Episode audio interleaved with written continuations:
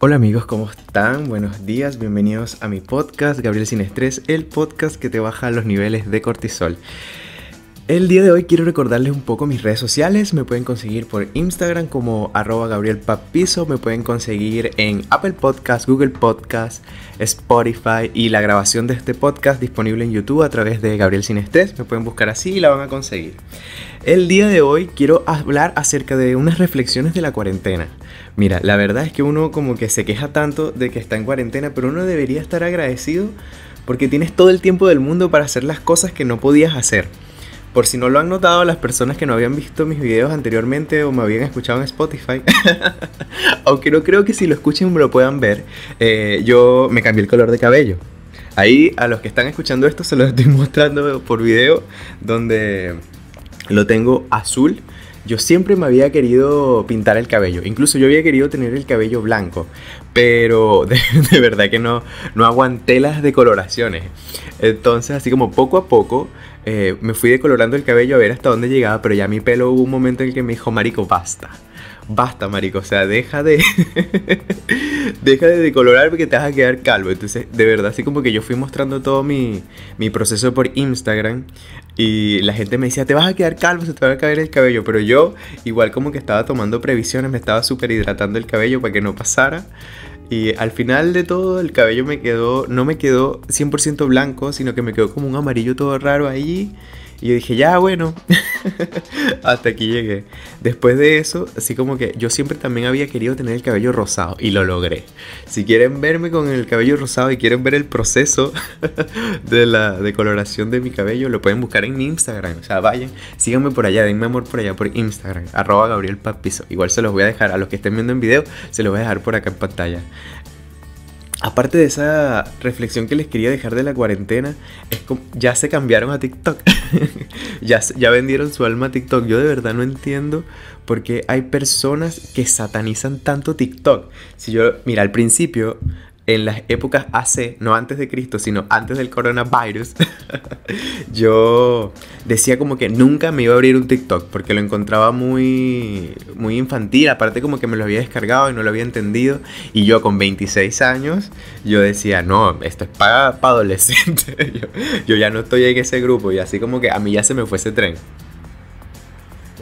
Pero la verdad es que estando en cuarentena me lo bajé y encuentro que es tan divertido, es tan entretenido, es demasiado entretenido el TikTok, porque uno puede grabar demasiadas cosas, puede utilizar tantos audios, puedes demostrar tu creatividad a través de video y aparte que la edición, poder editar en TikTok es súper sencillo, súper fácil. Al principio, claro, uno como en toda red social cuando está cambiándose y la está conociendo por primera vez, tú lo encuentras que es demasiado complicado, pero o sea, poco a poco te vas como adaptando. Y yo, coño, marico, esto como que no es para gente tan joven.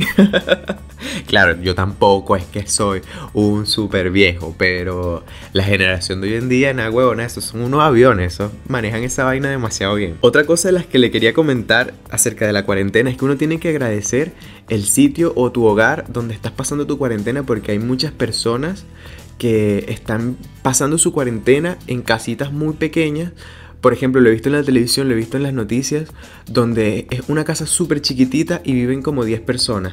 Entonces, aparte tú tienes que estar agradecido de lo que tienes, tienes que estar agradecido de tu hogar, de donde te encuentras, porque si viste el hoyo en Netflix, te vas a dar cuenta, marico, que tienes que estar demasiado agradecido de la casa donde te encuentras. Porque, mira, esa película tiene tantos mensajes que yo estaba así como, como que atajaba uno, se me pasaba el otro. Y ver esa película en cuarentena, si ustedes no la han visto, búsquenla, se llama El Hoyo en Netflix. Es una súper buena recomendación porque te abre tanto los ojos, te das cuenta de tantas cosas, eh, empiezas a ser agradecido hasta con el plato de comida que tienes.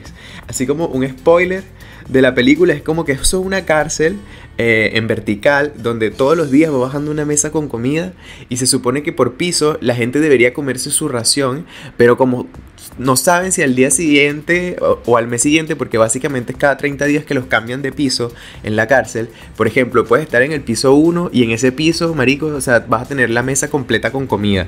Y creo que hay como 300 niveles, entonces te podrás imaginar la cantidad de comida que llega al último nivel. Y la gente se desespera y, se atraganta de todo. Y eso como que fue uno de los pocos mensajes que logré entender, que es la, la gula. Aparte, también vi la casa de papel yo soy, yo, o sea, como que sí me gusta la casa de papel. Uno tiene que, cuando uno comienza a ver la casa de papel, uno, uno tiene que, darse cuenta de que eso no es algo real, que es algo ficticio y es algo para matar el tiempo. Claro, la vaina del profesor, Tokio y toda la cosa, como que te envuelve en, en la trama de la, de la serie. Y tú le empiezas, o sea, por, por ejemplo, en mi lugar, yo le agarré demasiada rechera a Tokio en la primera temporada. Ahorita en esta cuarta temporada está como más relajada. Pero, marico, qué insoportable Tokio.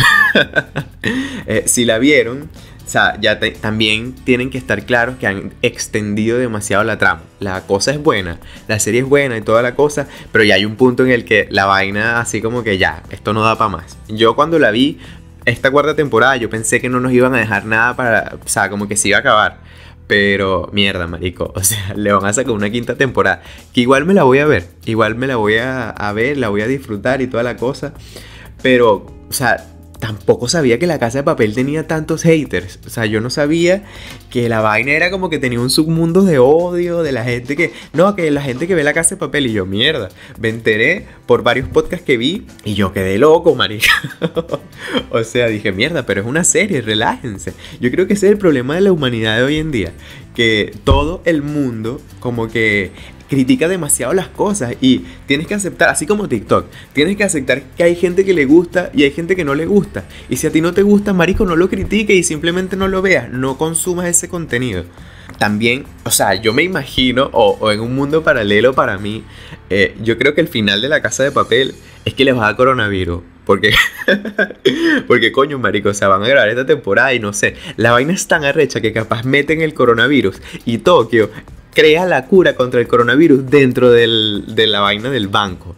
Porque de verdad que, que, es un poco así lógica la vaina. Entonces yo me imagino que como son tan creativos y meten tantas cosas, yo creo como que a los personajes le va a dar corona, coronavirus, o como dice mi amiga Cardi B, coronavirus, y a todos se van a morir de coronavirus, no sé, una vaina así para que se pueda acabar la serie, porque si no la vaina va a ser eterna. Y bueno amigos, eso es lo que les quería comentar. Voy a tratar de grabar episodios para mi podcast los días miércoles y domingo. Y según lo que vaya viendo en cuarentena, porque uno tampoco es que tiene muchísimas cosas que hablar. Y si lo matas todo en un solo episodio, en un solo video, ya para el próximo no vas a tener un coño de la madre que decir porque estás encerrado, no sales, no ves, no, no vives, no experimentas.